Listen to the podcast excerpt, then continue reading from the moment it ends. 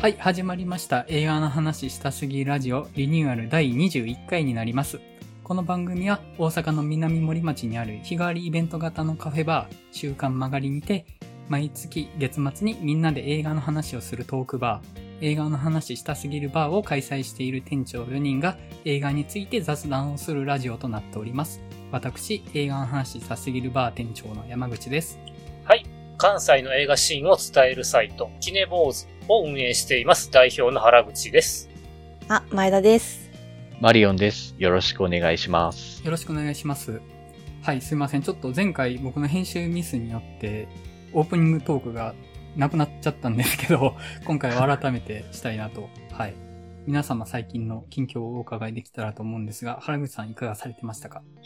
えっ、と、そうですね、週末に今回の課題作と一緒に、えっ、と、でドントプリーズ2とフリー概要を見たりしてました。はいまあ、それを皆さんが語るとして、えっ、と、私あと一個取り上げたいのが、えーこちら、レリック、レリック異物という映画です。はい。おう結構興味深い作品だなとは思ってました。いわゆる、えっ、と、認知症を扱ったホラー作品。で、認知症といえば今年ファーザーってありましたけど、はいあれは、はい。えっ、と、認知症を患った人の視点の映画なんですけれども、えっ、と、今回は認知症になったおばあちゃんが行方不明になって探していく中で、いろいろと大変なことが起きていくっていう、ホラーとしやに仕上がっております。予告見ましたけど、めっちゃ面白そうでしたね。うん。はい。ホラーで最終的になんかどえらい感じになっていきます。うん。なかなかいい意見の価値ありですね。なるほど。はい。なんか今年認知症の映画多いですね。なんでしょうね。なんなんでしょうね。ファーザーもだし、スーパーノヴァとか、カポネももう認知症の話だったし、なんかすごい、こんなに認知症の映画多かったっけってぐらい多いですよね、今年。なんか、この映画は、えっ、と、監督が日系のオーストラリア人で、おばあちゃんが日本人で、久しぶりに訪ねた認知症症になってたっていう、うんうんそんな話になってます。はい。結構予告良かったですよ。興味惹かれるぐらいには迫力がありました。あ、それこそね、プロデューサー陣が、ジェイク・ギレンホール、そしてルッソ兄弟、あら、ビッグネーム。ビッグネームが連なってるお金を出してるっていう。うん。見に行けないかもしれないですけど、名前を覚えときたいですね。なんか今、ファーザーが新世界国際でやってるんですよ。新世界国際で、えっ、と、今ちょうどやってるタイミングで、僕行こうとは思ってるんですよね。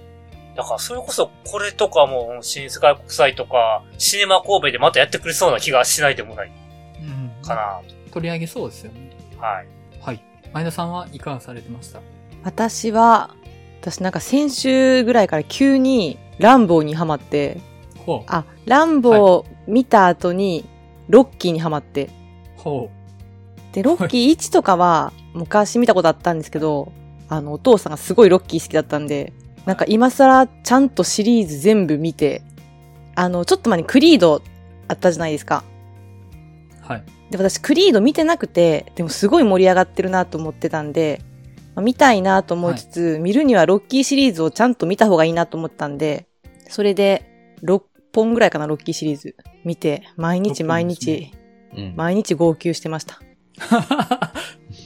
毎日号どれが好泣。きでした？いや、意外と私2好きで、1はロッキーがこう挑戦していく話なんですけど、2ってこう、一回こうまたちょっと、なんていうんですか、落ちちゃうじゃないですか？ね、ダメになるんですよね。もうほんとね、いや、ロッキー自体は、まあなんかその位置で結構目もやられちゃって、戦いたいけど、戦えないみたいな状態になるんですよ。そのなんかもどかしさとか、ロッキーの良さ、ちょっと語り、もうロッキー会してほしいぐらいもうハマってて。しかもこう毎日見てるんで、こうスタローンが徐々にこう年取っていくのも一緒にこう体、一緒にじゃないですけど、こう順を追って体感してるんで、もう知り合いぐらいに思ってるんですよね。毎日見すぎて。そうなんですよ。親戚のおじちゃんかよっていう。いや、本当に、ロッキー、しかもロッキーってね、こうね、結構イメージだと強い、強いイメージだったんですけど、めちゃめちゃ撃たれるんですよね。誰かロッキーにガードを教えてあげてくれって思うぐらい撃たれるんですよ。でも、こう立ち上がるっていう、その撃たれ強さとか、その立ち上がる力とか、あとすごい愛妻家なんですよね。エイドリアンっていう、もう本当にロッキー、あの、全人類見てほしいです。現場からは以上です。いやね、今更。ロッキー3どうですか？僕3めっちゃ好きなあ、んですよ。わか。る。3好き。わかりますあ、3、アポロですよね。アポロとのね、アポロとイチャイチャする。最高っすよね、あそこ。大好き。いや、アポロイチャイチャもいいし、4も良くないですか？やっぱ敵があいいですね、4は。いいですね。からの、5はちょっとダ作感あるんですけど、ー。うん。5がダ作だったおかげで、ロッキーがロッキーザファイナルを作るっていう、ロッキーとかスタローンがっていうのに繋がってるんで、やっぱ6作全部もう外せないですね。で、ロッキーザファイナルでも本当に過呼吸になるぐらい号泣して、で、昨日クリードを見て、やばいよね。クリードでも、クリードも本当にもう、まあもうみんな知ってると思うんですけど、クリードも良すぎて、あのマイケル・ B・ ジョーダンでしたっけ？はい。あの人あれだったんですね。あの、最初の方にみんなでふんわり語ったリモート、ウィザートリモース。ウィザウトリモース。はい。全然知らなくて、その人だっていうリンクしてなくて。そこの一致は今取れたんですね。今取れて見直して今、リーチ取れたん今ですね。、あ、あこの人やふわふわしてた人や うちらが。そうだね。そう、そうなんですよ。だから今度は彼の作品もどんどん見ていきたいなと思ってます。いや、なんか、多分、今この瞬間地球上で一番ロッキー熱高いの前田さんだと思います。まあ今更見てるんで、ほんまに。だって私、そうなんですよ。もう、はい。いや、なんかいいっすね。なんかいい話聞いた感じがする。はい。じゃあ、マリオンさんの近況を伺っていいですか？僕もそうですね。あの、今回のお題のスーサイドスクワットとか、フリーガイとか、ドントブリーズとか、最新作も見つつ、あと僕は塚口三三劇場で花火大会、花火の上映会がやってたので、まあそれを見て夏っぽい感じを味わったりとかしてましたね。あと、あの、ちょっと友達からずっと見ろ見ろって言われてた劇場版少女歌劇レビュースターライトを見に行ってとんでもなくやられたっていう感じですかね。はい。まあ、この収録開始前に何本か話してたんですけど、僕も興味はあったんですけど、ちょっとテレビシリーズで少し、あの、視聴止まってたんですけど、映画の評判がすごいいいんですよね。で、もともとその、このレビュースターライトの監督さんが、少女革命ウテナを作った、生原邦子監督の影響をすごく受けてると。で、演出面でもめちゃめちゃ影響あるというか、もう演出部分では、もうかなりウテナなんですよね、レビュースターライトは。そうですね。ただ、その、結構、ウテナよりかなりポップに仕上がってて、面白みはすごくある作品だなと思ってて、僕もあの、ウテナ好き、ウテナ好きってずっと言ってた関係か、僕もレビュースターライトの劇場版を見見ろと人からすごく言われてはいたんですよ。まだ見れてなかったんですけど。で、テレビで詰まってたから、まあちょっとまだタイミングじゃないかなと思ってたんですけど、評判を聞いて、時が来たのかなって気はしてます。もう僕もうテレビ、テレビシリーズは一切見ずにいきなり映画版見、劇場版見てやられましたね。すげえって思いました。とにかく見てほしいですね、これは。もう、ヒントダメやな。もうあの、逆に、あの、マリオンさん、ウテナ見てくあ、ださい。はい。ずっと、ずっと見ろ見ろって言われてました、それも。はい、見ます。あの、ごめんなさい。39はあるんで申し訳ないんですけど。いえいえいえ。はい。じゃあ、僕はですね、ちょっと珍しく家族で映画を見に行きまして、でその見た映画っていうのが、東映漫画祭りなんですよね。で、東映漫画祭りで、おしり探偵ってご存知ですか？お尻が探偵してるっていう児童書があるんですけど、あの、ちらっと見たことありますけど、はいどんなもんかは全然知らないです。はい、あの、多分、NHK はわざわざ見ようとしないとなかなか見ないとは思います。と、えっと、深海のサバイバルっていう、これ学習漫画の映画化なんですけど、結構これが良くてですね、子供についていったんですけど、すげえ楽しんじゃって、まず、おしり探偵が NHK でやってる子供向けアニメとしては、多分大人の鑑賞に耐えるものナンバーワンだと思ってるんですけど、エンターテインメントの軸がめっちゃしっかりしてるんですよ。なんか、子供向けでふわっと不条理な話とかじゃなくて、ちゃんと軸がしっかりしてて、おしり探偵ってお尻なんですよ。で、犯人を追いかけるときに、まあ、謎解きをするんですけど、まあその子供ってそういうパズル的なものとか好きかと思うんですけど、その画面が進んでいく中で迷路とか探し物とかの画面が出てきて、まあ元がその遊ぶためのゲームブックみたいな自動書なんですよね。で、それをテレビでやってて、それの映画版なんですけど、最後、あの、犯人をやっつけるときに、おしり探偵がおならをするんですよね。で、そのおしり探偵のおならを食らうと、みんな顔がシリアスになるっていうので、子供がギャラギャラ笑うっていうのが、まあ一連の流れなんですよ。で、そのおしり探偵のおならを出すときは、必殺仕事人みたいな演出が入るんですよね。おならをして犯人をやっつけるっていうのになんかその演出が入るっていうのがすごい基本の面白さになってるんですけど、結構他のキャラクターも割とその探偵ものの基本みたいなのをちゃんと押さえてて、間抜けな助手とか、ドジな警察たちとか、ライバルの怪盗とか、その事件の時で出てくるミステリアスな女性とか、まあもうなんか基礎を抑えてるんですよね。で、おしり探偵のお父さんはインディ・ジョーンズなんですよ。いや、その、なんか、見どころが多いんですよね。子供それ分からんやろみたいなエンタメの要素をボンボン掘り込んでて、すごく面白いっていうのと、もう一個その、えっと、自動書の深海のサバイバルってやつは、あのね、めっちゃ怖くて、海底47メートルですよ、本当に。深海で潜水艇が動かなくなってそこから脱出するって話なんですけど。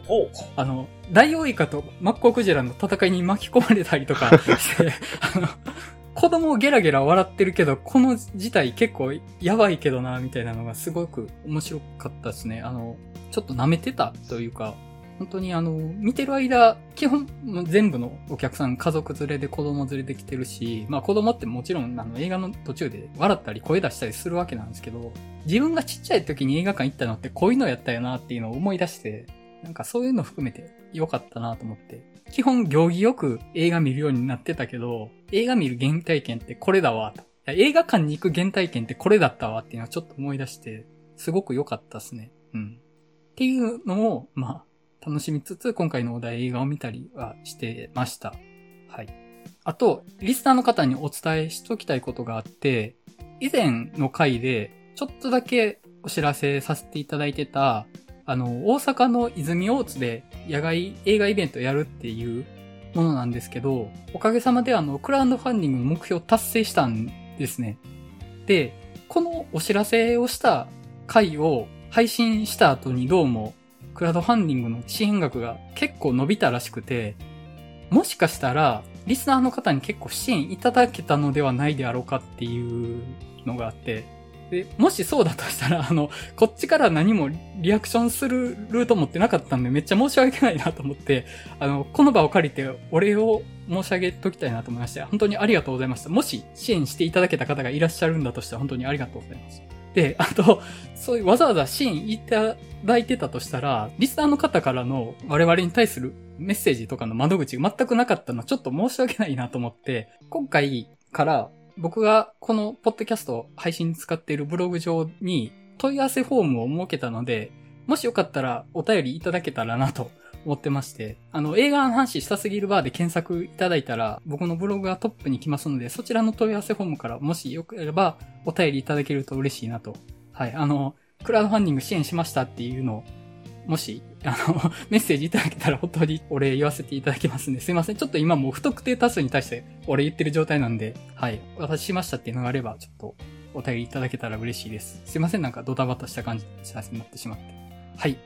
では、今日のお題に入っていきたいと思うんですが、今日のお題は、ザ・スーサイド・スクワット極悪党集結です。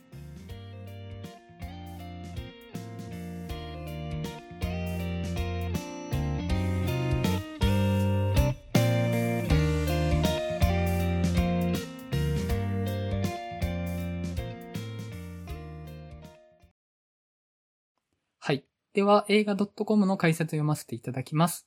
バットマンやスーパーマンを生んだ DC コミックスに登場する悪役たちがチームを組んで戦う姿を描いたアクションエンターテイメント。デビッド・エア監督により映画化されたスーサイド・スクワッドをガーディアンズ・オブ・ギャラクシーシリーズで大きな成功を収めたジェームズ・ガン監督が新たに描く。ジョーカーと別れて彼氏募集中の身になり、ますますクレイジーになったハーレイ・クイーンを筆頭に、最強スナイパーのブラッド・スポート、敵をチーズに変えてしまう能力を持つポルカドットマン、平和のためには暴力も厭わないという矛盾な生き様のピースメーカー、ネズミを操って戦うラットキャッチャー2、そして食欲以外に興味のないキングシャークといういずれも強烈な個性を持った悪党たちが原型と引き換えに危険独裁国家から世界を救うという決死のミッションに挑む。出演は前作に続いてハイレイクイーンを演じるマーゴット・ロビーほか、イドリス・エルバ、ジョン・シナ、ジョエル・キナマンら、キングシャーク役はシルベスター・スターローンが担当したと。こんな話やったっけ？なんか、そんな話やったっけって感じが 微妙に。くしくもシスタローンが出てますね。そうなんですよ。そう思いながら聞いてました。可愛いなと思って。はい。えっと、じゃあ、皆さんの触りの感想をお伺いしたいと思うんですけど、あと、まあ、スーサイドスクワット前作と、ハーレークイーン単体の映画前にあったので、それを見てるかどうかとか、あと、まあ、その DC 映画自体見てるかみたいなのを触れといた方が多分、スタンス明確に喋れると思うんで、そこに触れつつ、触りの感想をおっしゃっていただく感じでいこうかと思うんですけども、原口さんいかがでしたでしょうか？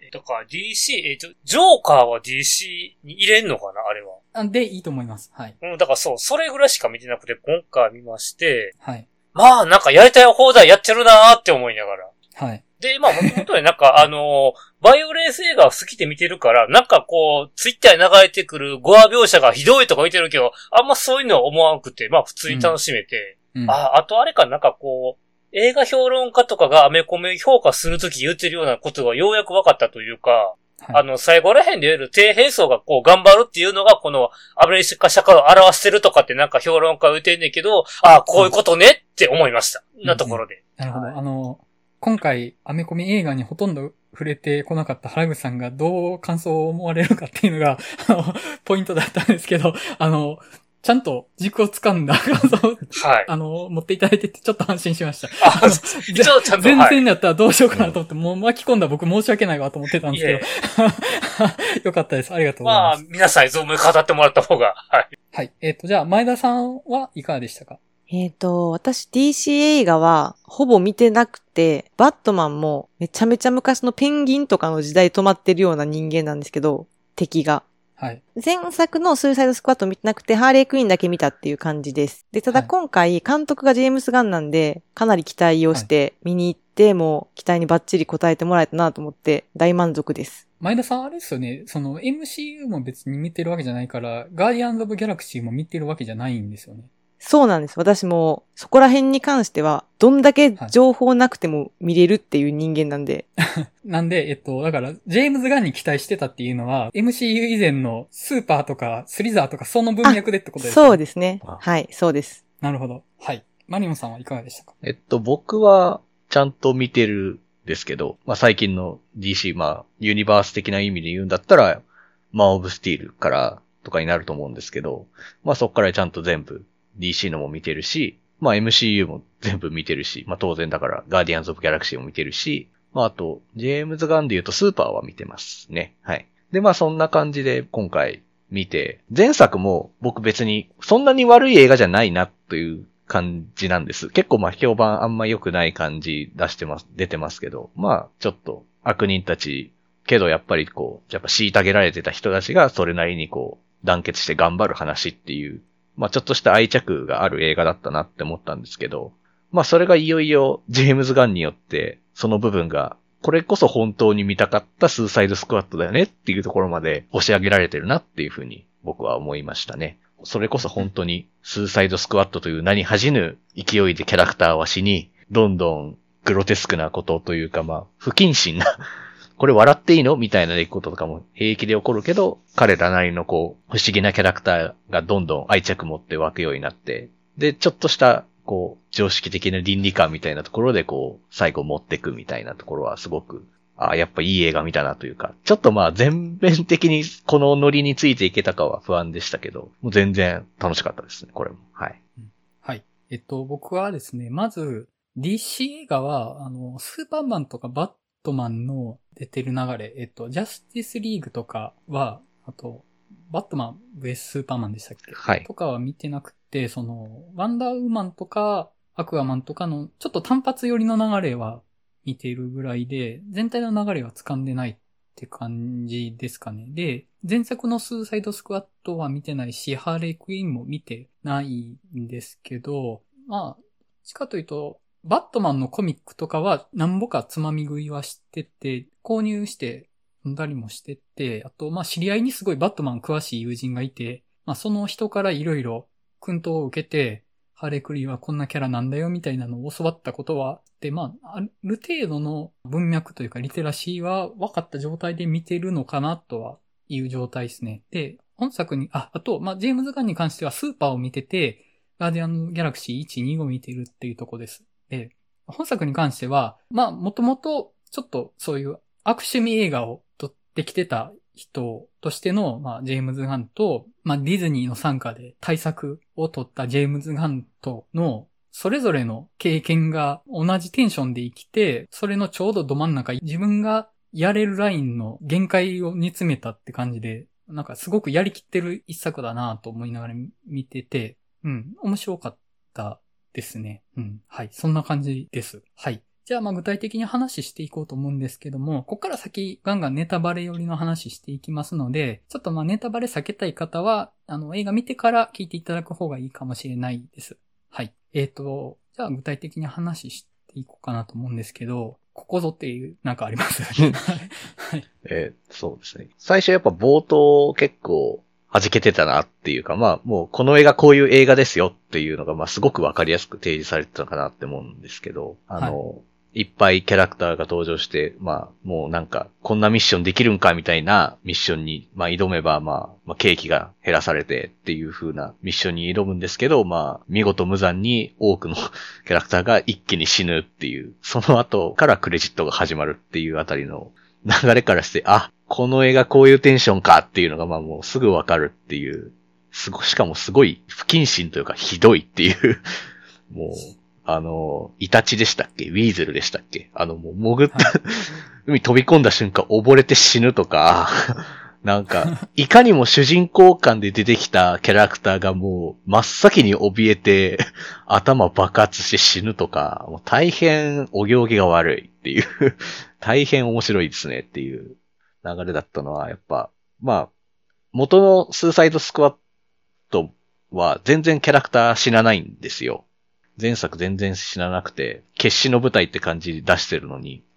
なのでそういう意味では、あ、これ、こういうのが本当見たかったスーサイドスクワットっていう風に、やっぱ僕はなりましたね。あそこで。あの、前作って監督デビッド・エアーだったと思うんですけど、僕デビッド・エアー作品見たことはないんですけど、基本、あの、骨太なバイオレンスものを撮る人っていうイメージなんですよね。で多分その骨太な路線で描いて、なんかすげえ真面目なんだろうなと思って、デビッド・エアーって。あ と今イメイメージあ。ですけど、はいはい。でも、あの、多分その真面目さって、ちょっと軸がずれてたのかなっていう、まあ、あの、イメージで、評判聞く限りのイメージで喋ってるんですけど、そうですね。なんか、で、しかもなんか結構、そう、前作のスーサイドスクワットがなんかもろにこう、ガーディアンズ・オブ・ギャラクシーから結構影響を受けたような作りになってるというか、はいやっぱ、まあ、ガーディアンズ・オブ・ギャラクシーで、やっぱ、めちゃくちゃな素晴らしい発明といえばやっぱ音楽だと思うんですけど、で、やっぱ予告編の段階から、確かね、ボヘミアン・ラプソディとか使って結構ポップに仕上げてきてて、おこれももしかしてポップな感じの音楽とかいっぱい聴けるんじゃないのかみたいな雰囲気を出してて、やっぱりで、まあそれに影響されたかのような作りになってたんですけど、まあそうですね。やっぱそのちょっと真面目な部分っていうのが、なんかちょっともう一声欲しいんだけど、ちょっと食い足りないなみたいなところに繋がってるんじゃないかなっていう気がしますね。多分、その求められてるラインが、そういう真面目で武骨で骨太な感じじゃなくて、多分、路悪的でふざけてるぐらいの方が良かったんだろうなと思って、まあその部分ってジェームズ・ガンが合ってたっていうのはあるんだろうなとは思うんですよね。だからやっぱ音楽の使い方も上手いし、その、ちゃんとキャラクターたちがみんな生きてて、生をちゃんと全うしようとしてるとかじゃなくって、もう雑に死ぬ、雑に殺すっていうことをやるっていうのが多分その世界観に合ってたと。うんで、ガーディアンズ・ギャラクシーって結局ディズニー映画なので、そのことはできないわけじゃないですか。はい。そうですね。めっちゃそのひどいことはやってたけど、まあその血しぶきブシャーみたいなことも起きないし、基本めちゃくちゃに悪いことするのはやっぱり悪役のみではあった感じではありましたけど、まあ本作においても、まあどっちの陣営も大概もうむちゃくちゃ 理に解のない奴らの話っていう、まあそれをノーノーとやってのけるのってもうロアク映画をずっと撮ってきてたジェームズ・ガンならではなのかなっていうふうには思いながら見てはいましたね。ああだからなんかカジュアルに人殺してるなって正直思った。うん。そうですよね。あの、ちょうど先週、あの、サイコガーマン見てたから、あの、メモリが合ってたっていうのもありました。なんかもう延長戦やなと思って、サイコガーマン。だから雑っていうよりはカジュアルって言いたいな思ったの。ああ、確かに。うんうん。なんかサイコゴアマン撮ってた監督が、正当進化して対策撮ったらジェームズ・ガンになるんだろうなと思って。ああ、予算を上げたら。で、まあ、ちゃんとせなあかんな、みたいな、ある程度の鎖をまとわせたら、あの、こういう映画撮るようになるんじゃないかなと思って。あの、その鎖をつけなかったら多分サイコゴアマンみたいな映画をずっと撮り続けてるんだろうなと思うんですけど。ああ、だから予算あったのか。今年入ってから、なんかアクションばっかり見てて、で、なんか、なんでかなって思ったら、なんか最近ってもうホラーとかよりもアクション映画の方が人をこう殺してるというか、スプラッター描写が多いってことに気づいたんですよね。で、多分、あの、ホラー映画って多分予算あんま取れないけど、アクション映画は取れる分、結構豪華に人を殺しまくってくれるなっていうところで、ちょっと新作に関しては、そうです。なんか今年もアクションばっかり見てるなっていう。だ今作も結構、そういう意味でスプラッター描写、もう結構満足でしたね、私は。うんむちゃくちゃでしたからね、冒頭から。大変ひどいって感じでしたね。予算ある分、あの、冒頭あれ、全部セット作ったらしい。あの島の入り口は。すごい。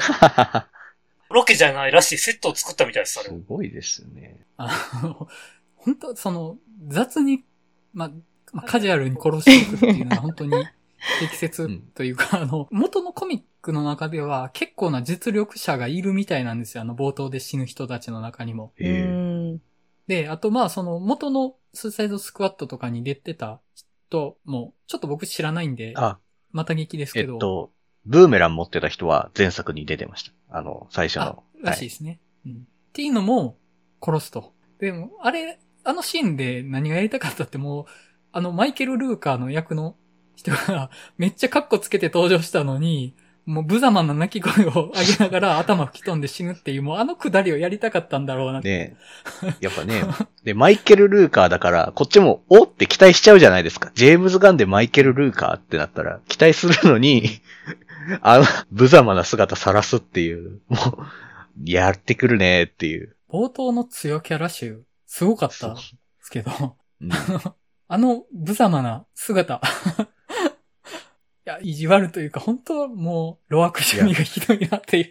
いや、ほんと、まあ、てかまあ、この映画の話ってもうほんと全編露悪的というか、その、そもそものこのミッションの内容自体ひどい話ですもんね、これね。うんひどい。他国にアメリカが介入して、その国がボロボロになってますけど、みたいな話って、なんかものすごいタイムリーじゃないですか。もうなんか、アフガニスタンの話とかともろにリンクする話で、はいでしかもなんか最初のスーサイドスクワットのそのメンバーがこう横一線で歩くシーン、かっこいい歩くシーンって、しかもアメリカの正常期がこうドンってこう壁にあるシーンを歩いてるって、本当にもう、もう皮肉がすごいっていうか、結構ね、全体的に皮肉いかついなっていうのは、本当にあって、後々話したいなと思ってることなんで、ですけど、もういかつい皮肉を入れてきてるなっていうのはすごくありましたね。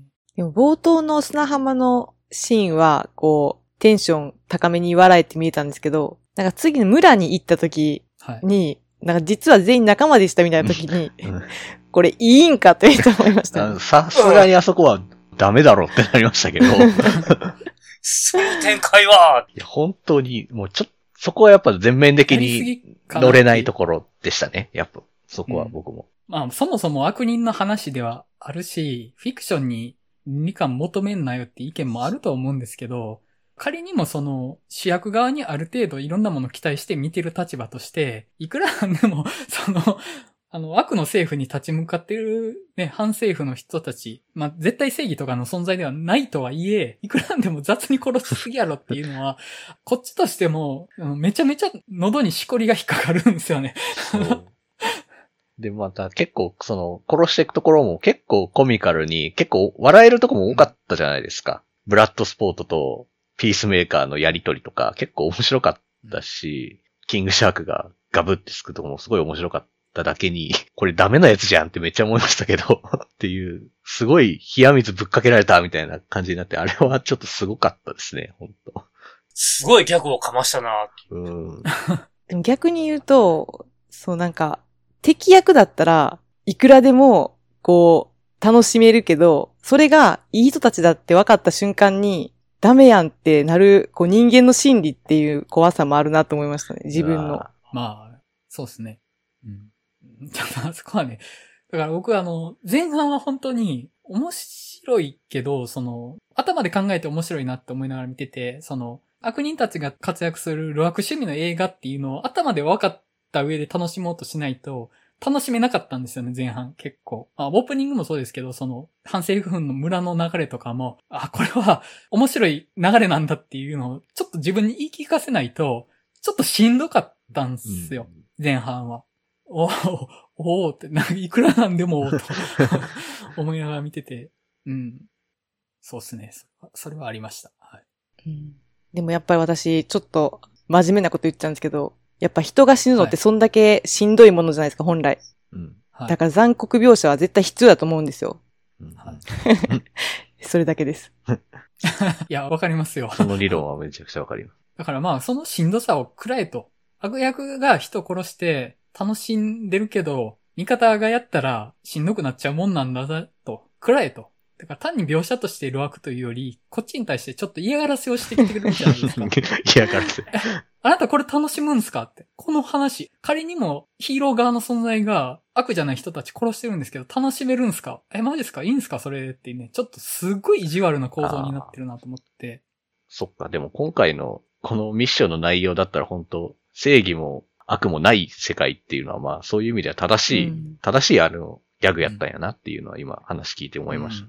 その、えっと、悪いことをすることに対するこっち側の飲み込む基準どこなんだろうっていう、この映画が割とその、狙ってやってると思う線引きみたいな部分の話で言うと、えっと、話全体で、子供を殺すのは絶対に許さない線引きとしてあったじゃないですか。ありましたね。で、そこがすごい、多分この話が仕掛けてる一番意地悪な線だなと僕思ってるんですけど、えっ、と、まあその、スーサイドスクワットのメンバー基本的には子供は殺さないスタンスは一応取ってはいるんですよね。まあブラッドスポットとかも、あの、ダメなお父さんな感じになってるけど、やっぱり一応子供のこととか考えてるし、多分子供を見捨てるのはできない人ですよね。で、あの、ラットキャッチャー2とかも、基本まあ、その、まあ、違法入国したのかな？で、捕まってるんですかね、あれって。とかなんかで多分その積極的に人とか殺してきてるわけじゃないとは思うんですよね。で、ポルガ・ドットマンとかはまあ、お母さんのトラウマとか、その多分、この人たち子供殺さないかなっていう線はある人たちうん。なんですけど、ピースメーカーは悪い側なわけですよね。うんで、ピースメーカーも、あの、平和のためなら女子供も殺すっていうキャラクターとして設定されてて、それは、まあ、あの、割と早い段階で出てたと思うんですけど、うんピースメーカーがそういうことするやつっていう設定の上では出てたけど、実際にそれをしようとするってなった時に、こいつはもう絶対にこの話としては、もうヒーローの側にはなれない存在。この話としては悪に規定される側の存在として線引きされたと思うんですよね、ピースメーカーって。で、それってまあその、実際に敵側の大統領とか将軍とかも、あの人たちはもう軍事行動とか政治の中で子供をいっぱい殺してきたた人たちじゃないですか。で、あと、スーサイドスクワット側というか、アメリカ側で言うと、スーサイドスクワットの司令官のやってる、えっと、アマンダでしたっけ？はい。ビオラ・デイビス演じるアマンダボスね。はい。はい。はい。ボスですね。だから、あいつは、その、イドリス・エルバの娘を人質にとって、スーサイドスクワットにああいう作戦をやらせてるわけじゃないですか。だから、まあ、あいつも子供を害する存在として悪の立ち位置に置いてると思うんですよ。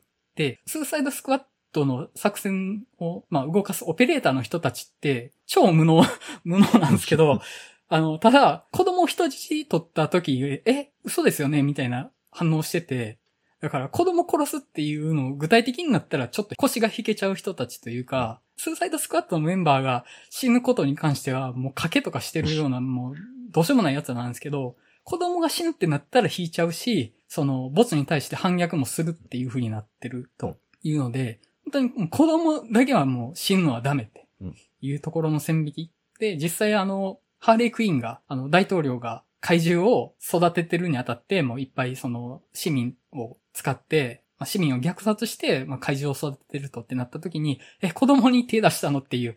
で、さっきまでもうラブラブだったのに、もう殺しちゃうっていう。その、まあ、ハリークイーンとしてもやっぱりその子供を殺すっていうのは絶対許せない線引きとして設定されてるっていうのが、どんなに大人を雑に殺しても、子供だけは絶対手出したらあかんっていうのがこの話の善悪の線引きうん。だからそこを線として見てくれよっっていう風に定義されてるので、そこが飲み込めた瞬間から楽しみやすくなるんですよね、この映画。はいはい。あ、なるほど、そこが線なのって。じゃあ、オッケーオッケーオッケー。じゃあ、子供を殺すやつは悪で、子供を殺さなかったやつはヒーローになっていい人なのね、オッケーオッケー。じゃあ、それで楽しみますってなって、後半はガンガン楽しめるようになったんですよ。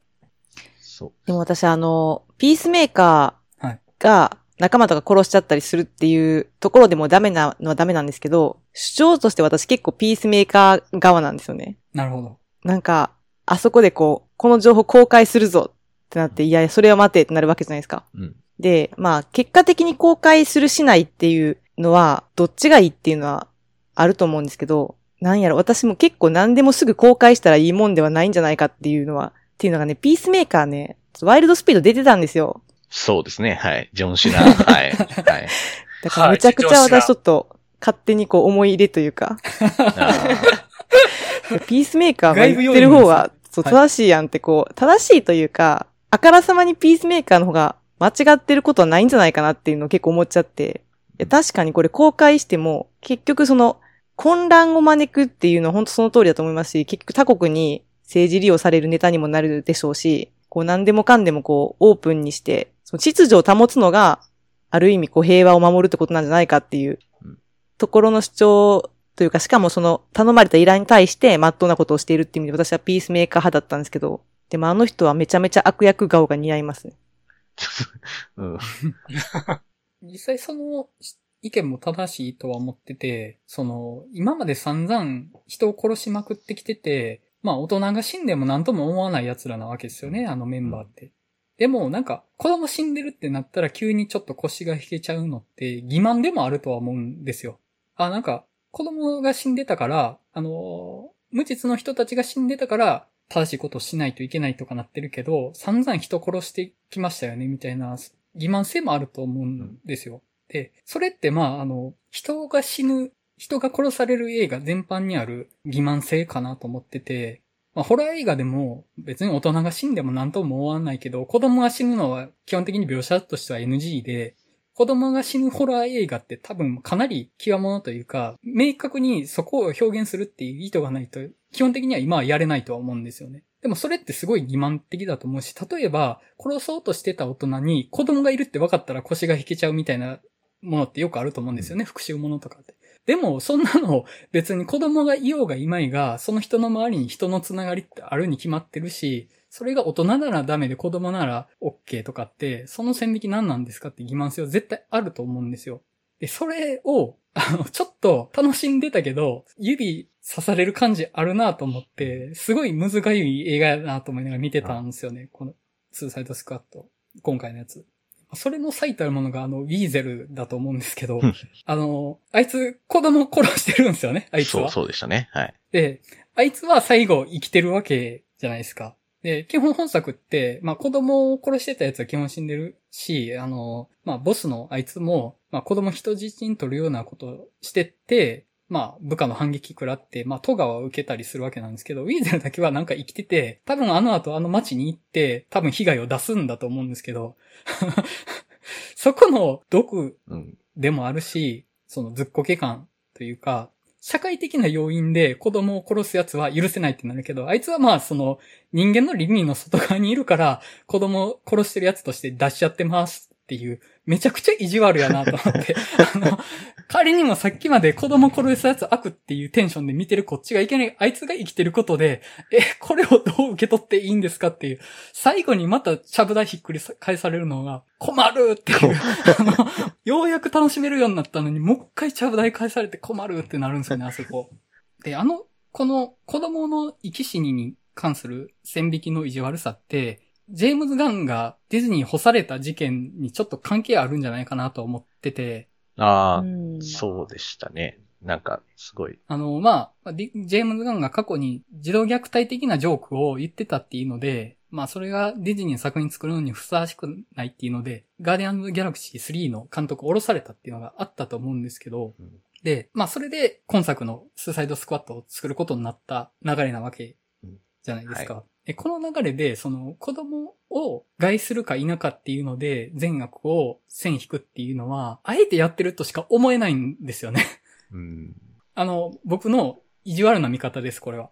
でも絶対そう見えるじゃないですか。いや、見えます。うん で、本作の中で悪い奴らって言われてる奴らは、子供を殺そうとすると消えちゃうけど、要は体制の側、政治であるとか、組織の側の人間は子供が死ぬことなんて何とも思ってないんですよね。で、そこがすごい意地悪やなと思うんですよ。あの、散々俺のことを叩いたけど、じゃあそもそもあの会社はどうなんですかって、そもそもアメリカって国はどうなんですかって、他の国って無実の人たちとか子供とかを害してるんじゃないんですかって。それ見てます？あなたっていうのを、ちょっとほんのり入れてる感じがして、悪いなって、悪い人やなと思いながら見てたんですよ。ある意味、巨大な体制とか帝国に対する悪意というか、まあね、もろにディズニーってもうもはや帝国じゃないですか。コンテンツ界の。まあ、ディズニー帝国です帝よ。国だし。で、そのディズニーがまあ、いわゆるちゃんと、こう、ポリティカルコレクトネスとかに配慮したとか、まあ、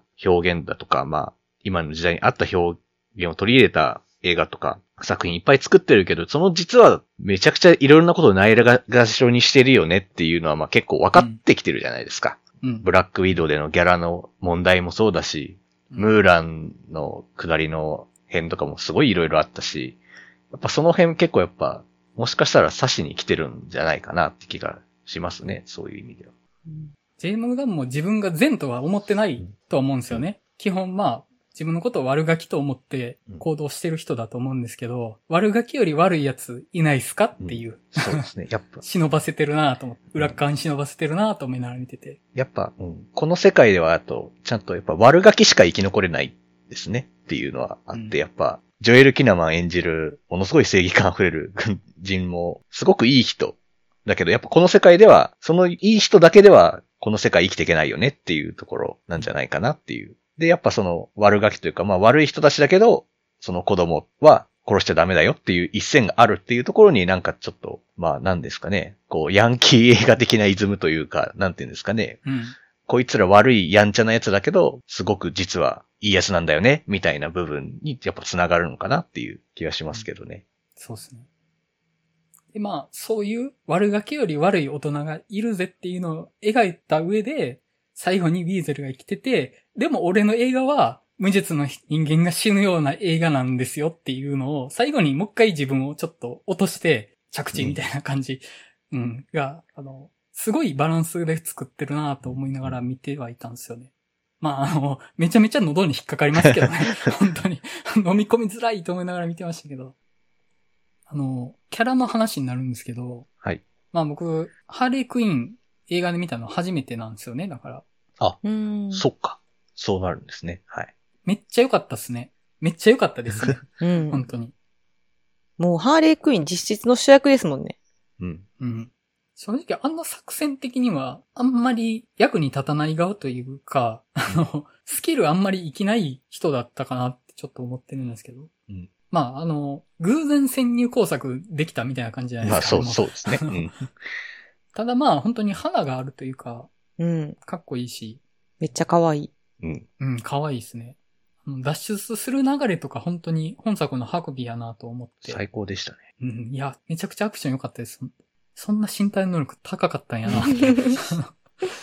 釣られた状態から。確かに。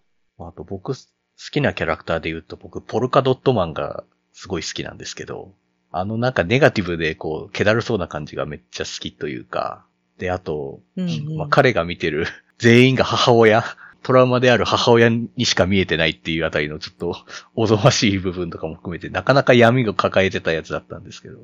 で、まあそんなやつが最後頑張って、俺もヒーローだーって言うんですけど死ぬっていう。あの、うんお前なんか、いいやつだな、みたいな風になったっていう。なんか頑張ったな、お前ってめっちゃなんか、この映画でなんかめっちゃ褒めたくなった人だったんですけど、個人的に。あいつの能力ものすごい立ちが悪いっていうか、ものすごい肌に暴走みたいなのが、そうですね。カラフルな暴走が出ててなかなか、すごい、ね、グロテスクな。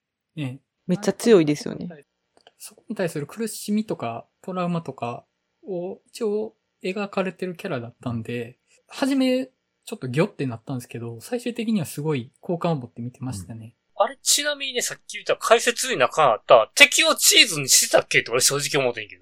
まあ、あの、穴だらけにすするってことていう意味ででチーズですね。あの、ああ。スイスチーズかな？うんだからカラフルに飛ばして、あれが爆弾でドバーってなってるのは分かってんけど、チーズなのって正直思って。穴ぼこうっていう。ん。あの、チーズではないですよ。穴ぼこチーズみたいになるよっていう。俺もこの解説を見て何って思って。うん、なえ、そういうことなのってなりました。ね。もともとバットマンの悪役みたいなんですよね。らしいですへね。ーポルカドットマンって。で、すごいバットマンの敵キャラっぽいじゃないですか。バットマンの敵キャラって基本何かの脅迫観念に取り憑かれたようなやつばっかりああ、そうですうね。んなので、なんかあの、点々に取り憑かれたキャラとして初め描かれたんだろうなっていうのがすごいわかりやすい、キャラで、まあ、初めなんかすごい浮いてたんですけど、後半はすごい好ましく見てました。でね、あと見て思ったけど、リック・フラッグは軍人であって悪人なの？なんかよくわからんかって。いや、軍人軍。人さんですね。一応、前作かだからら軍人、うんはい出てるキャラクターで、一応、ちゃんとした軍人さんで、まあちゃんと悪人たちをまあ束ねる大佐という役ですね。だから、ってことだよね。うん。犯罪者とかではないです。うん。根っからの軍人。リーダーが必要ってことで。はい。まあちょっとその、ライトサイドの軍人というか、ああ。ダークサイドの軍人メンタルの人が、まあピースメーカーやとは思うんですけど、うんまあ、ライトサイドとして、まあ本作では置かれてる感じでしたよね。そうですね。まああとね、キャラクターが被ってるピースメーカーとブラッドスポートっていうコンビもめちゃくちゃ楽しかったですけど、説明の仕方同じじゃないかっていうやつ。ね。もう、ひどいギャグ入れてくんなって感じでしたね。あとまあ、ブラッドスポート。はい。イドリス・エルバ、かっこよすぎでしょ。い。かっこいいっすね。かっこいい、本当に。で、またね、あの、スーツ着て、ちょっと戦ってる感じが、あの、ワイドスピードスーパーコンボの時の悪役っぽくてめっちゃかっこいいんですよ。うん。確かに。あの時もめちゃくちゃかっこよかったですけど、サグも。あの、なんか、強化スーツみたいなの着てんのめちゃくちゃ似合うなと思って。うん。確かに。あと、その、質量保存の法則を全く無視した武器の数々。ヘルメットがなんかもう手の武器になるよな。ワイヤーになってるっけあれ、あれかっこいいですよね。あの、うん弓矢みたいになってるのそうそうそ。腕のパーツから引っ張ってピーって打つのめちゃくちゃかっこよかったですね。あれなんか、合体させたらどんどんなぜかでかくなっていく銃とかめっちゃかっこいい。かっこいいっていうかまあ、あの、デザインはおもちゃみたいなんですけど、あの、あの意味のわからなさ含めて。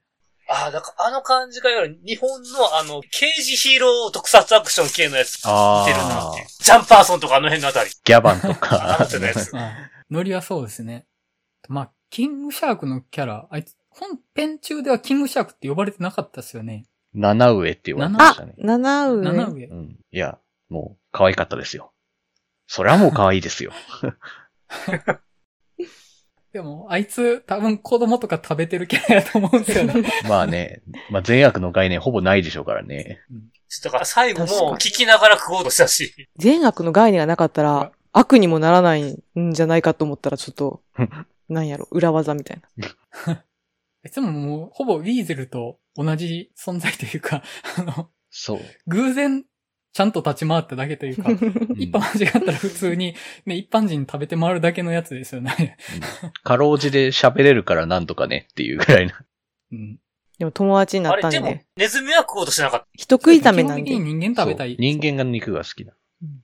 スタローンって僕全然知らずに見てて全然気づかなかったですよ。声がね。私もスタローンの声と思ってずっと聞いてたんで。うん。いや、もう面白いですよ。スタローンがバードとか言ってんのめっちゃ笑えるじゃないですか。いや、ランボーとロッキー見た直後の前田さん楽しめすぎるでしょ、そこい。や、そうなんですよ。味わい深すぎるでしょ。しかもこう、ランボーとロッキー見ながら合間合間に、スタローン他の映画もこう、寄り道してたんで、へえもうずっとスタローン見てました。え、なんか、そうですね。昼間のロードショー見てる人みたいですね。エクスペンダブルズとか見てたんですか？エクスペンダブルズとか、デモリーションマンとか見てました。デモリッションマン。デモリーションマン、いや、ちょっと、ちょすみません、脱線させて申し訳ないですけど、デモリーションマンマジ傑作で、私ちっちゃい時に見て、なんか、冒頭で目玉をこう、くり抜くシーンがあるんですよ。それがすごいトラウマだったんですけど、今見たらむちゃむちゃもう大傑作で、私の中で、シュワちゃんはトータルリコール。はい。で、はい。スタローンはデモリションマンなんですよね。なんですよねの意味わかんないかもしれないですけど。ちょっとあれですね、近未来もので被ってる感じ。もうむちゃくちゃね、バカバカしいし、でも、あの、すごいこう皮肉効いてて、それがちゃんと現代にも通用するし、93年ぐらいの話なんですけど、結構その時に考えられてた未来がちょっと近いんですよ。iPad みたいなものあったり、リモート会議みたいにしてたり、自動運転になってたり、そういうのも面白かったです。めっちゃ脱線してしまいましたいい。っすね。いや、今その現在進行形でスタローン映画楽しんでる状態で、このスーサイドスクワット見るの豊かすぎるなと思って。いや、ほんまに、嘘やろって思いましたもん。てないの？ラットキャッチャー2かな？はい。いや、めっちゃ良くなかったそう、よかった。めっちゃ良かった。あの、時計台のシダニエラ・メルーン、シオールさん。うんうんはい。そう、時計台のシーンちょっと泣きましたもん。うん、いいシーンでしたね。あ、俺、ちょうど、フリーガイを見た後にこう見たから、タイカワティティだって思ってテンション上がった。お父さん。そうなんですよ。いや、また、ま、ま僕も脱線しちゃうんですけど、タイカワイティティ凄すぎでしょなんなのあの人。本作で言うと、そのラットキャッチャー2のお父さんの役ですけど、まあ、ものすごいいい人いい人でしたね。として、すごいその、あの懐の深さを演じれるんですけど、フリーガイの方では、カスの経営者なんですよね。で、もうこっちのね、演技がね、ほんと素晴らしくって、めっちゃムカつくんですよ。めっちゃ軽薄でしたもんね、なんかもすごい。う、もう、なんか嘘ついてなんぼなんだよって時あの、ピノキオの花みたいなこうペッてするんですよね、あのフリーガイで。フリーガイの話しますけど。あれがもうめっちゃ鼻につくなーっていう嫌なやつでしたけど。なんか、タイカワティティ結局、ジョジョラビットを監督して、だいぶそこで疲れたから、こう、軽いタッチのキャラを演じたらしい。いや、その軽いタッチから出てくるキャラの熱量高すぎるでしょ。いや、タイカワイティティね、映画撮んの上手いし、役者も上手いしって、どんだけ才能あんねんと思って、ほんと、すごいですよ。うんタイカワイティティ。うん。まあ、あの、いや、ごめんなさい、脱線しちゃいましたけど。あ、で、あと、あの、ラットキャッチャー、その、あそこに出てくる、あの、ラットキャッチャーが扱ってるネズミは本物らしいから。ええあ、そうなんですか、あれ。だから、あの、ちゃんとネズミに抵抗なく扱える女優で、このダニエラ・メルヒオールが選ばれたらしい。へーマジですか？得意な選択理由ですね、それ。そうなんだ。あの、要は、メインのネズミのセバスチャンでしたっけ、あいつだけリアルで、そうまあだからあれさすがに他は CG でかな？撮ったですだからあれはなんか2匹のネズミでやってるらしいんだけど、ちゃんとエンドロールで。へええすごっ。だからネズミが懐く人間ってすげえよなっていう。確かに。ネズミがすごいのか、人間がすごいのか。ま あ、え？ネズミも動物プロダクションみたいなとこおるんか俺もよく知らんけど。いや、でも、犬とかならともかく、うんネズミで？って、すごくないですか所属させてるから、需要なかったら死ぬの早くないですか？だよね。ね。人間に懐けるもんなんかな、ネズミっていう。すげえ。うん。世界広い。ま、またね、そのネズミっていうのがテーマにも合ってていいですよね。はじめちょっとその、さすがにドブネズミがワンサか湧いてくる絵きついなってちょっと思ってたけど、もうラストシーンでは、ドブネズミが巨悪を倒すっていうのがもうテーマすぎて、うん。なんかエモって思いながらそう最高やったな。もう、え俺たちはネズミだ。て倒したねやろう思ったら。うんその倒し方で来たかって、ちょっとあれはグッときたな。うん。確かに量の戦略で言ったらネズミに勝てるものはそうそうないですよ。いや、まあ、その、最後のね、戦いで思い出しましたけど、今回の敵ですかあの、スターロ、スターロ大王っていう。はい。めちゃくちゃ気持ち悪くないですか？いや、結構あれずっと見てて気持ち悪いなこれって、もうえぐいなこれって、ちょっと結構鳥肌が立ったんですけど、もうデザインも気持ち悪いし、なんかちっちゃいなんか出して人にこう顔ペタって張り付いて乗っ取るってもう、だいぶ気持ち悪いぜこれっていう。このビジュアル最高でしたね。なかなかないよな。ああいう宇宙から来た強敵でああいうのって、こういうヒーローもんで出るイメージがないねんけど。うん。うん。一応元のその、ジャスティックスリーグのコミックに出てくる敵っぽいんですけど、ちゃんとその、遠くで見るとコミカルで、まあ少し滑稽なぐらいの存在に見えますけど、近くで見るとその、すごいボコボコなんですよね。すごい抵抗感のある、あの、質感になってて、まだ七上がそれをかじるから大丈夫なんかなって。なんか、人手をでっかくしたああいう表面なんやろな、思いながら。あそこの、あの、スターロが街を歩くシーンの怪獣映画としての撮影のよく撮れてるっぷりすごかったなと思って。すごかったですね。いや、なんか怪獣映画としてよくできてるっていうのがすごく、またそのちっちゃい軍隊を出すのがね、また、その、すごい好みなんですよね。あの、レギオンとかみたいに。レギオあーそっか。ビルの谷間からちょっと見上げて、こう、スターロが動いていくシーンとか、あの、シン・ゴジラとかで見たカットやったなと思って、うん。ちゃんとその怪獣映画としての文脈もすごい丁寧に拾ってるんですよね。うん、見事やったなと思いました、あそこは。あ、だからやっぱ、ジェームスガンもそこの辺は好きなんかな日本のそういうの。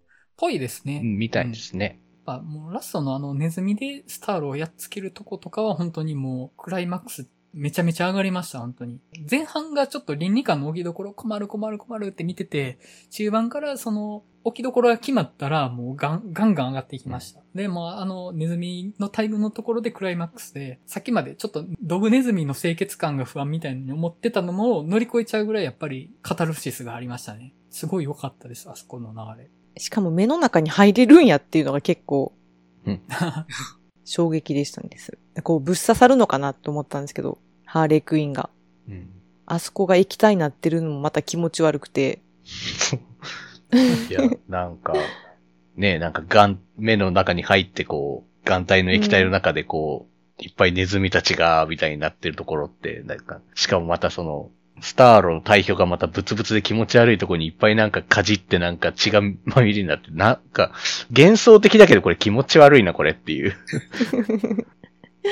またなんか、スターローが内面みたいなのは取り付いた人間に喋らすじゃないですか。うんうん。なんか、あいつ自体は割と無垢な存在だったってことなんですかね。あの、星空キラキラみたいなことを言ってたじゃないですか。だから本人はなんかすごい人類を害そうと思ってたとかじゃなくて、人間に捉えられたから生きるために人間に取り付いたりしてただけで、本人割と宇宙漂ってるだけでよかったっていうことだったのかなと思って。え、でも、ここはわしの街だみたいななんか言ってなかった？あ、それは言ってましたね。でもまあ、なんかいっぱい悪いことされたから怒ってたのかなあって。ーまあね、まあねあの、あの博士にね、博士をぶっ刺し、真っ二つにして。あの、酒場のシーン良かったっすよね。うん。仲良くなるとこ。はじめ酔っ払いすぎて作戦失敗するのかなって不安あったんですけど、割と仲良くなってて、ポルカドットマンがちょっと踊ってるとことか、なんかすごいいや、いいですよ。なって。うんめっちゃいい踊なんか楽しんでんなーって思ったら、やっぱり周りはお母さんでっていう、あたりのビジュアルも、ああ、気持ち悪いってなりながら。だから彼はもうずっとトラウマの中を生きてるわけよね、あれで。そうそうですね。サイコって呼ばれてましたからね。そうでしたね。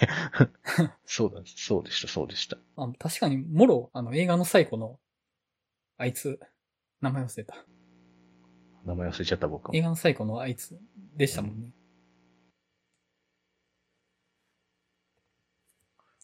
そんなとこかな？そ、そんなとこですかね。もう続編、バリバリある感じだったじゃないですか。引き続きジェームズ・ガン撮ってほしいですね。うん。いつになるんでしょうね。あの、ガーディアンズ・オブ・ギャラクシー3撮るから、めちゃくちゃ先な気がするんですけど、ガーディアンズ・オブ・ギャラクシーでおとなしいジェームズ・ガンになって、スーサイド・スクワットでむちゃくちゃなジェームズ・ガンになってっていう繰り返してこう、そうあそうの。、どっちのファンも満足っていう。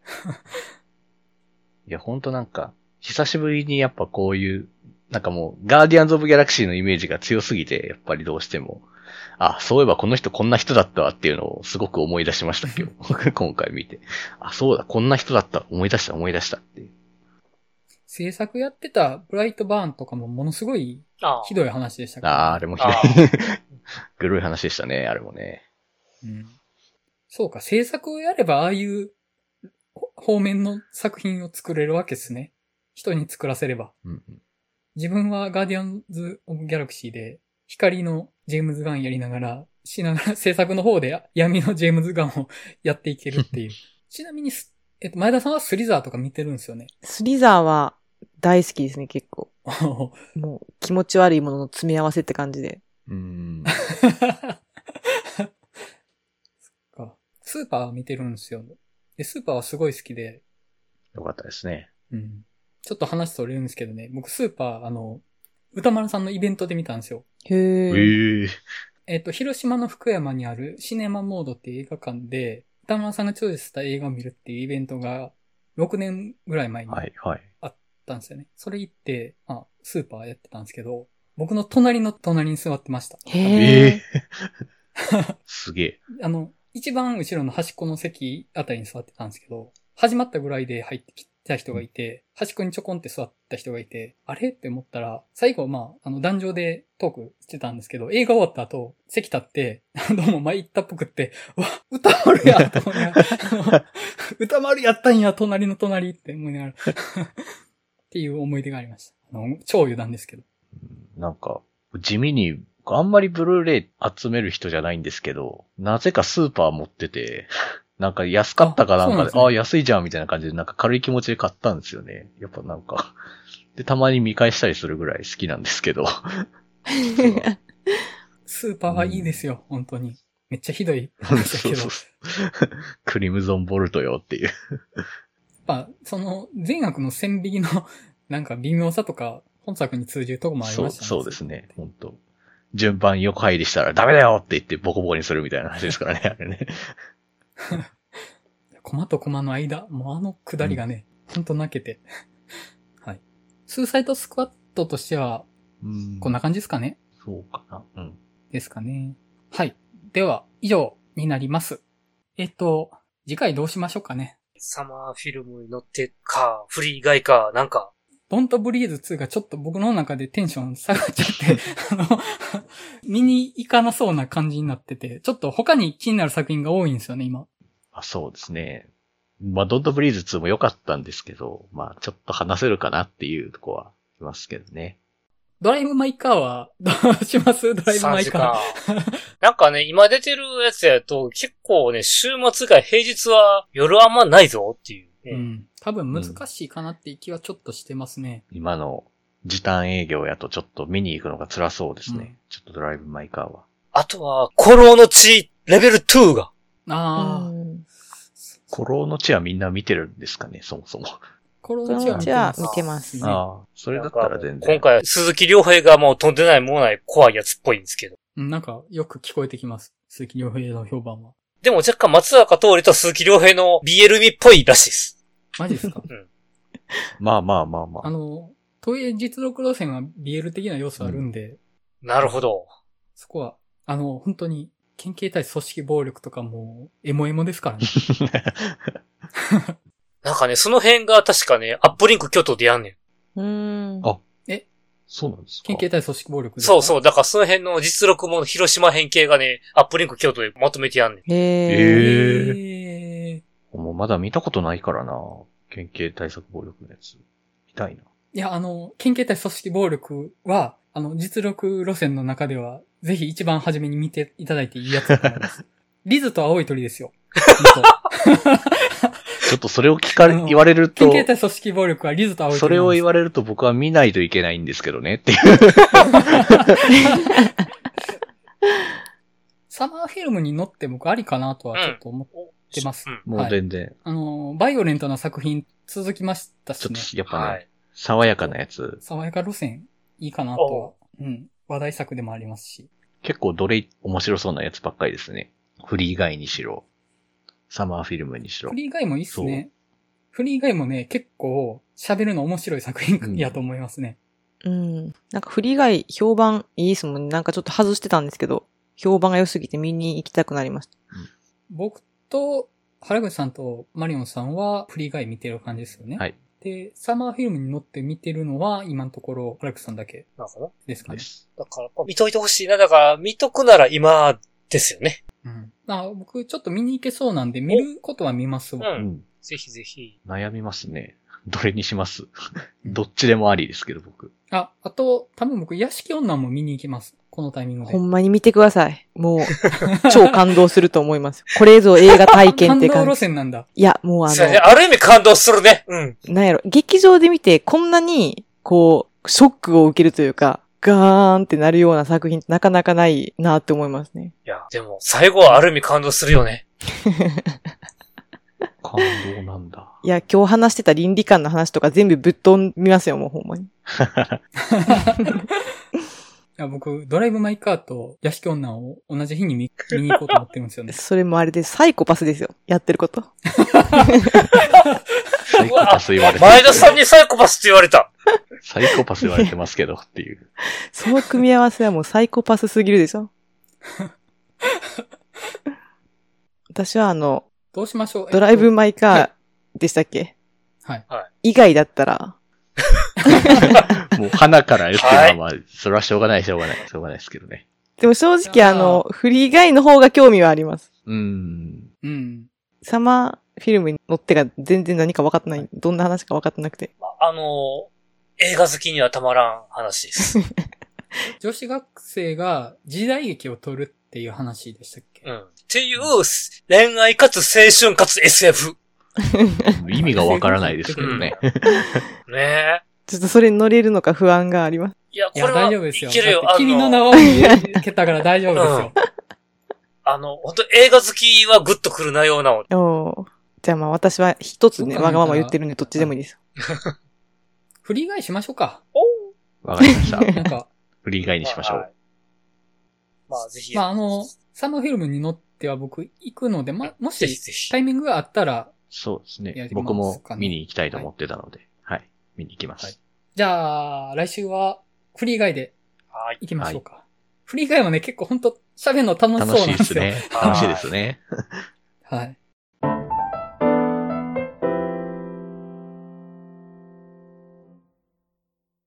はい。えっ、と、では、お知らせになります。えっ、と、大阪の南森町にある日替わり店長によるイベント開催型のカフェバー、週刊曲がりにて、8月も映画の話したすぎるバーを開催させていただきます。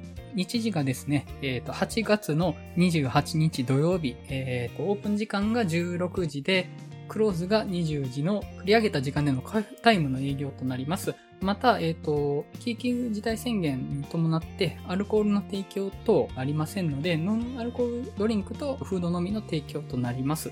トークイベントみたいな感じに見ちゃってるかもしれないんですけど、あくまで普通にカフェとして楽しんでいただけるような場で、まあ、店長側が映画の話をできる準備ができてるカフェっていう風に捉えてもらったらいいかなと思います。特に予約等もいりませんので、大阪の南森町週刊曲がりで検索いただけたら地図も出てきますので、もしよかったら遊びに来ていただけたらなと思います。今回話したスーサイドスクワットであるとか、他、まあ、このラジオ内でこれまで話した映画であるとか、他の作品等もえっ、と、店長メンバー見ておりますので、えっ、と、皆様の映画のお話にお付き合いできるかなと思いますので、よかったら遊びに来てください。はい。また、冒頭でもご案内したんですけれども、このラジオに対するお便りを受け付けられるようにいたしましたので、よかったら映画の話したすぎるバーで検索いただいて、まあ、トップに出てくるページの方から、問い合わせフォームからお便りといただけたら嬉しいかなと思っております。はい。では、映画の話したすぎるラジオ第21回ザ・スーサイドスクワットの回を終わりたいと思います。それではまたお会いしましょう。さよなら。